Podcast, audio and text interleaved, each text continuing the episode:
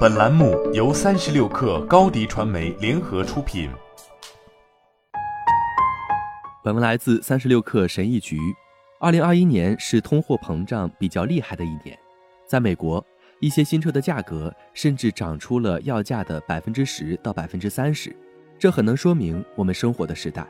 人们宁愿花更多的钱买一辆新车，也不愿再开一年自己的旧车。消费主义处于顶峰。我们家有个朋友非常富有，他的净资产高达八位数。他最喜欢的汽车品牌是奔驰，因为他的父亲和祖父都开奔驰，所以他和他的兄弟都是奔驰的粉丝。我上大学的时候，他开的是 E 级。他有一次给我讲了他和他兄弟如何给汽车更新换代。每隔四五年，我们就会去经销商那里买一辆最新型号的车。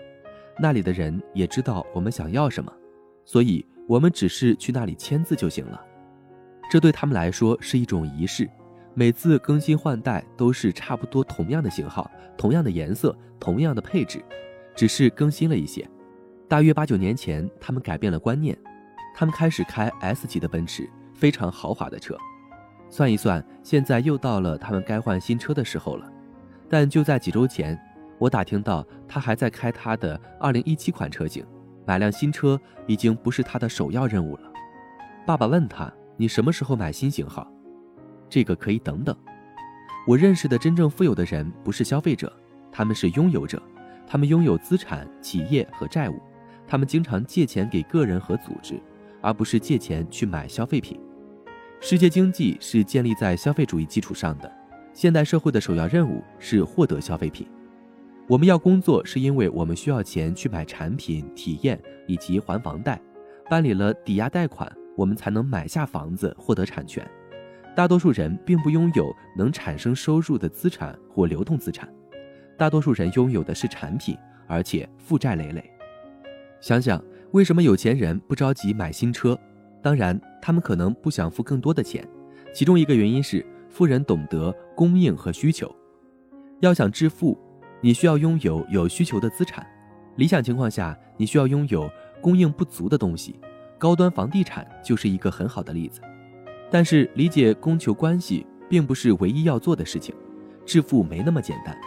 另一件重要的事情是，你必须为市场的波动做好准备，并愿意耐心等待。如果你有一辆好车，即使你已经开了十年，你也可以轻松的再开一年，别着急。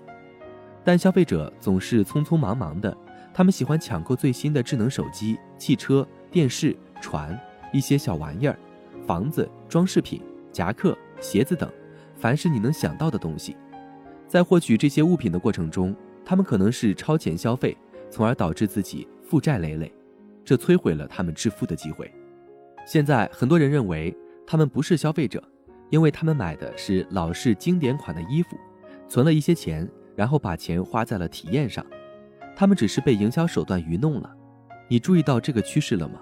为了吸引年轻人，各大品牌纷纷推出体验的理念。他们说服人们相信去度假或开五个小时的车去高级餐厅吃饭是更好的选择。他们不是在消费商品，而是在消费体验。相同的潜在活动，不同的目的地。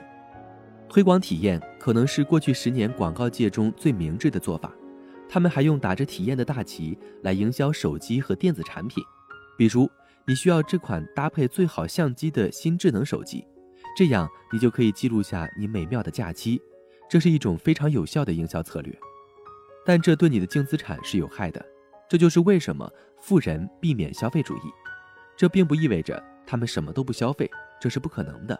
不同之处在于，他们的主要目标不是获取商品或体验，而是获取资产。好了，本期节目就是这样，下期节目我们不见不散。品牌蓝 V 想涨粉就找高迪传媒，微信搜索高迪传媒，开启链接吧。